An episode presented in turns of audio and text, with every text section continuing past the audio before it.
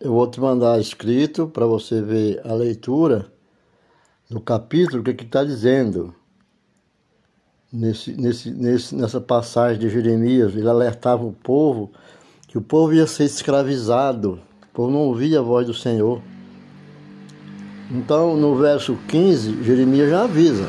No verso 15, ele dá um, um recado que ele diz assim: Escutai e inclinai os vossos ouvidos, não vos exaltareis, pois o Senhor falou. Jeremias disse. Então ele diz assim: quer dizer assim, como é óbvio, Deus ademoestas ajudar a escutar a palavra dele, escutar nosso povo.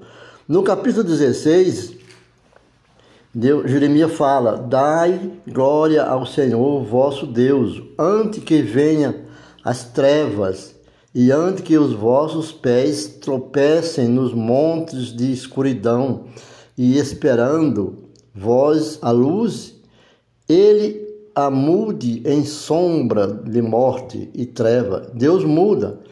Ele quer dizer assim, que a luz que Judá, que, que, que Israel, Jerusalém, agora tem é que a palavra de Deus, por meio do profeta Jeremias, logo cederá, logo terminará as trevas, e devido a que a luz é Deus e não a imaginação daquele povo tão lento, né? E todos, e to, todos estes deuses que é a idolatria que tinha, todos esses deuses são escuridão e trevas. Aí no capítulo 17, Jeremias termina assim, dizendo através da palavra de Deus: Mas se isto não for ouvido em segredo, chorará a minha alma por causa da vossa soberba, e chorando amargamente desfarão se os meus olhos em lágrimas, porquanto o rebanho do Senhor foi levado como cativo. Ah, tem uma música do Salmo 137, Babilônia, né? Fala sobre isso. Foram levados o povo cativo no tempo do rei Ciro. É o rei Ciro, leva os babilônios, tudo o pessoal de Judá preso.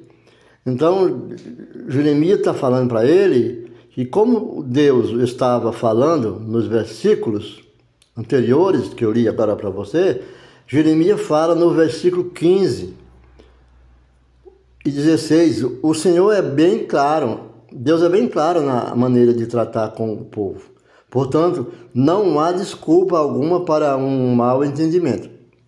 Aqui nesse texto.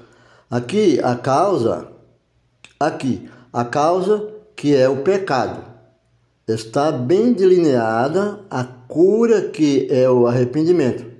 Arrepender-se, porque está claramente dada o recado que Deus mandou. Se eles não escutassem, é devido a que eles não têm vontade de escutar. Quer dizer, eles não querem. Então, diz o rei, diz ao rei e à rainha: humilhai-vos e assentai-vos na terra porque a coroa da sua glória caiu das vossas cabeças. Deus está dizendo assim no capítulo 17 ainda que o cumpri, no capítulo 13, aliás, assim que o cumprimento disto se encontra no, em Segunda Reis, né? Mas aqui é outro assunto. Deu para entender?